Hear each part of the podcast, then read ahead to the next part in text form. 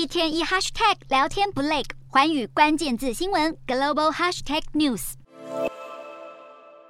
新的一年，美国外交政策杂志刊出，国际危机组织执行长艾罗与执行副总裁艾特伍所撰写的文章，列出二零二三年全球十大冲突热点，其中排名第一的还是乌克兰。两人都表示，乌克兰顽强的抵抗能力超乎俄罗斯总统普丁预期，不止夺回部分已经被占领的领土，目前还是继续击退俄军，并且继续获得西方国家支援。不过，乌俄战争带来的最大隐忧就是。核战危机，北大西洋公约组织跟俄国都在避免直接爆发冲突。艾罗与艾特伍表示，普丁日前一再强调俄罗斯核武能力，试图借此威慑北约，但最近发言比较收敛，因为发动核打击，恐怕无法避免北约参战。但两人也坦言，不能忽略发生核战的可能性，尤其是当普丁感到无法掌控局势之际。而在这份冲突名单中，台湾也入榜。艾罗与艾特伍表示，台湾是增天美国跟中国之间不稳定的燃点，因为美国想维持区域领先地位。